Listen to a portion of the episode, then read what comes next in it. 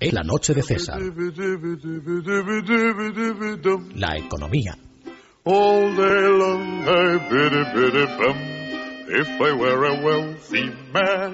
Ya lo saben ustedes, coloquen en posición vertical el respaldo de sus asientos. No hagan casi nada agradable, es decir, ni fumar, ni beber, ni ir al teatro. Cuídense si respiran porque les puede dar una coz, supuesto fiscal Montoro, que les encienda el pelo lumbre. Y, sobre todo, abróchense los cinturones porque acaba de llegar don Juan Ramón Rayo y entramos en la zona de economía. Muy buenas noches, don Juan Ramón. Muy buenas noches, don César. Llevamos mucho tiempo diciendo que pues el gobierno había metido una cantidad ingente de dinero público en los bancos españoles y a juicio de muchos eso podía significar que los bancos españoles ya estaban saneados, sobre todo una parte del sector financiero español eh, había sido incluso nacionalizado, es decir, integrado dentro de las finanzas del sector público para evitar que los acreedores de los bancos sufrían las pérdidas que deberían haber sufrido en circunstancias normales. Es decir, no debería haber sido el contribuyente quien pagara la factura de los bancos, sino que deberían haber sido los acreedores, los inversores de los bancos, quienes soportaran las pérdidas derivadas de su mala inversión. Bueno, pues decíamos que después de haber inyectado alrededor de 60.000 millones de euros de dinero público en el capital de los bancos y otros 40, 50.000 millones a través del banco malo comprando activos a precios inflados, muchos esperaban que la banca española ya estuviera saneada. Recordemos aquello de que era el sistema financiero más sólido del mundo. Bueno, en, los, en las últimas semanas ya veníamos oyendo un cierto run por parte incluso del Banco de España advirtiendo de que esas refinanciaciones de varios años a los eh, promotores inmobiliarios, 300.000 millones de euros en créditos a promotores inmobiliarios que todavía quedan en los balances de los bancos españoles, que quizá una parte de eso pues no se llegue a cobrar y si no se llega a cobrar, igual, aunque se esté refinanciando, habría que empezar a reconocer ciertas pérdidas futuras por esa vía. Y por tanto, se estimaba que los bancos españoles podían todavía necesitar de un capital adicional de entre 10.000 y 30.000 millones de euros. 10.000 o 30.000 millones de euros que idealmente saldrían de los beneficios de esos bancos, pero que si no salen de los beneficios de esos bancos, saldrán de donde han salido los otros 60.000 millones que hemos inyectado hasta la fecha, es decir, del bolsillo de los contribuyentes y en concreto de esa línea de crédito que el gobierno sigue teniendo a su disposición y que ya ha dicho varias veces que no quiere utilizar, pero nada eh, parece indicar que no tenga por qué utilizarla finalmente. Bueno, pues hoy la agencia de ratings Moody's eh, ha puesto eh, o ha rebajado la calificación crediticia de nuestros tres bancos nacionalizados, de Bankia, de Cataluña Bank y de Nova Galicia eh, Caixa. Básicamente, pues estos tres bancos ya estaban en bono basura, es decir, que tuviesen una calificación muy alta y ahora pues empecemos, no, estaban, digamos, habían tocado fondo lo que dicen algunos, pero eh, han seguido escarbando en ese fondo y han seguido pues ahondando en su calificación de bono basura. ¿Y por qué Moody's ha rebajado el rating de estos bancos? Pues porque dice que España sigue sumergida en crisis, que no vamos según la agencia, que no vamos a tener una recuperación tímida hasta mediados del año que viene, no en septiembre como dice el gobierno, sino dentro de un año, y que por tanto la morosidad seguirá creciendo y que si la morosidad sigue creciendo, obviamente las finanzas de estos bancos cada vez estarán peor. Obviamente. Pero lo que es más preocupante o lo que más deberíamos quedarnos es que Moody's empieza a dudar de la capacidad del gobierno de España para inyectarles más capital a los bancos. Es decir, que no solo duda del rating de los bancos, sino también del rating del gobierno. Porque no lo olvidemos. Es decir, si esto decimos que son bancos nacionalizados y que por tanto el Estado está respaldando todos los pasivos de esta banca, el hecho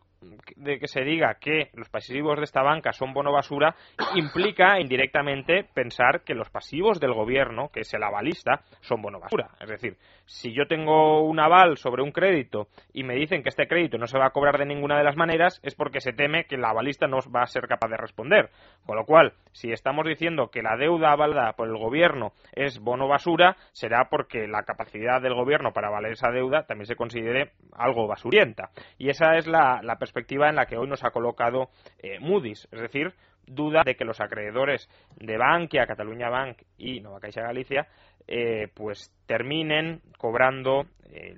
todo lo que se les debe y si no lo terminan cobrando es porque el gobierno va a ser capaz de responder porque dice Moody's que eh, cada vez tiene menor capacidad financiera para seguir endeudándose. A raíz de esto, pues eh, la bolsa a media mañana y bueno, a mediodía ha empezado a caer con, con, fuerza, ha caído más del 3%, la prima de riesgo se ha elevado a 330. Al final, al cierre de la sesión, se han reconducido un poco estas variables porque ha habido buenos datos del desempleo en Estados Unidos y parece que por el lado algo se estaba estabilizando la cosa. Pero, desde luego, no deja de ser sintomático de que siga habiendo cada vez más preocupaciones sobre la economía española y, en concreto, sobre esa parte de la economía española que nos decían que ya estaba absolutamente eh, saneada, que era el sector bancario, con lo cual de ahora en adelante, pues habrá que ser cautos en este sentido y eh, tan cautos como que el gobierno debería estar preocupándose ya bueno, debería haber empezado hace muchos meses, pero debería ahora apretar las tuercas al déficit público, porque obviamente si vuelven las dudas sobre nuestra solvencia y sobre nuestra capacidad de financiación, la prima de riesgo volverá a subir y si tenemos unas necesidades de endeudamiento brutales, eso solo hará que machacar más las finanzas públicas y que dificultar más nuestra capacidad de financiarnos. Eh,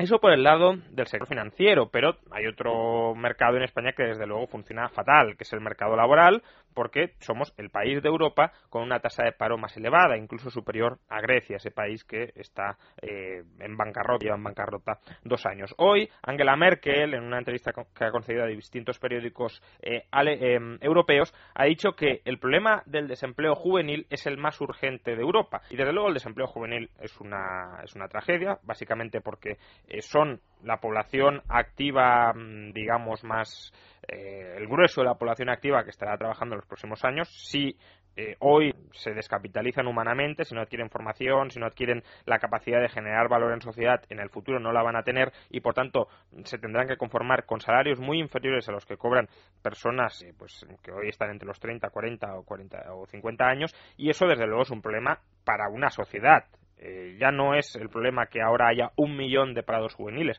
es que ese millón de parados juveniles en el futuro será incapaz de integrarse de buena manera en el mercado eh, laboral. Lo que pasa es que mucha gente confunde la necesidad de combatir eh, el desempleo juvenil con la conveniencia de echar varios miles de millones sobre el mercado laboral para que se haga cualquier cosa y se busque cualquier empleo a los parados juveniles. Obviamente, si estamos diciendo que el problema del paro juvenil es que estos trabajadores no están adquiriendo formación cuando deberían estar adquiriéndola, que les pongamos a hacer cualquier cosa pagándoles una mínima cantidad tampoco va a hacer que adquieran formación. Lo que deberíamos hacer es facilitar que puedan encontrar un empleo, por ejemplo, eliminando las normativas laborales que dificultan enormemente el acceso al mercado laboral de los más jóvenes. Eh, y me refiero en concreto a la famosa dualidad de mercado de trabajo y en concreto a los elevados costes del despido para los trabajadores indefinidos. Pero como digo, mucha gente confunde luchar contra el desempleo juvenil con gastar mucho dinero en cualquier cosa. Angela Merkel afortunadamente no ha ido por esa línea. Otra cosa es que el titular pues se recoja la parte más interesada a juicio de cada cual, eh, porque ha dicho que la manera de combatir el desempleo juvenil es consolidación presupuestaria, es decir, reducción del déficit público y reformas estructurales para que los jóvenes puedan eh, efectivamente encontrar empleo. Y es que ese es el problema de nuestro mercado eh, laboral y de nuestra economía. No es el problema de que no tengamos déficits suficientemente elevados, tenemos los déficits más altos de nuestra historia, de que no tengamos una política monetaria autónoma. En los años 80 teníamos una política monetaria autónoma, teníamos la peseta, eh, podíamos monetizar nuestros déficits públicos y la tasa de paro a lo largo de los años 80 rondaba entre el 15 y el 20%, con una crisis mucho menos eh, dura que la actual. Por tanto, el problema es un problema de estructura de los mercados españoles que venimos arrastrando desde el franquismo y eso es lo que no se quiere solucionar por ninguno de los partidos políticos actuales que insisten en conservar obviamente esas regulaciones que eh, pues son una intervención pura y dura del gobierno y de los sindicatos en la economía y que terminan machacando nuestra capacidad de salir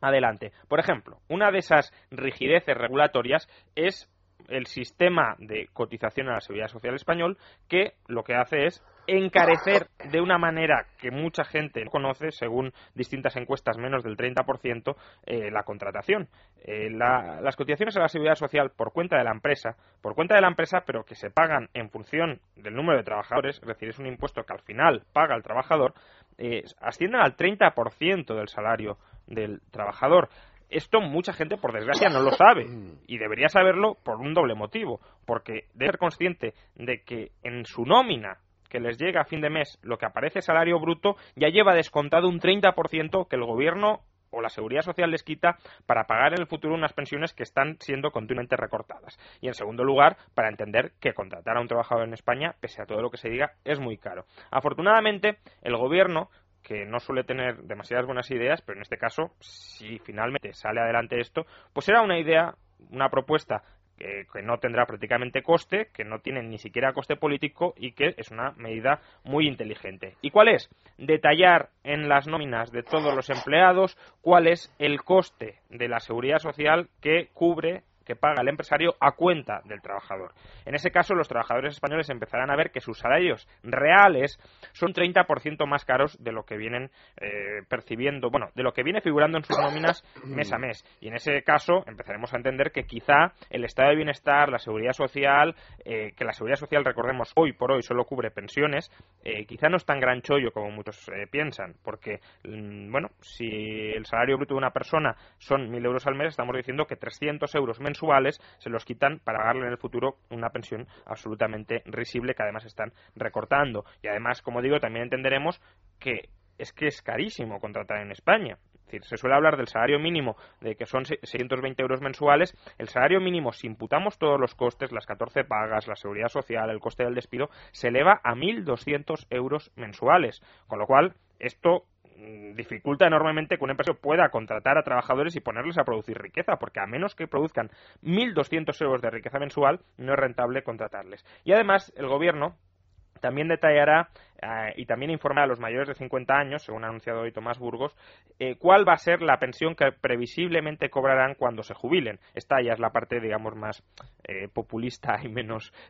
probable, porque mm, por mucho que hoy tengan 50 años, lo que vayan a cobrar a los 67 años es bastante incierto, sobre todo a raíz de todas las reformas y de todos los recortes y de todas las quitas a la seguridad social que vamos a ir viendo. Si acaso servirá para que si hoy les dicen que van a cobrar X y dentro de 5 años que van a cobrar X menos 100 o X menos 200 o X menos 300, pues que la gente empiece a comprender que la seguridad social pública es un fraude piramidal como el de Bernard Madoff. Pues o la pirámide de Ponzi. O la pirámide de Ponzi, sí. Hay muchos ejemplos, por desgracia. Pues muchísimas gracias, don Juan Ramón. Hacemos una pausa y regresamos con la tertulia de economía. Es la noche de César.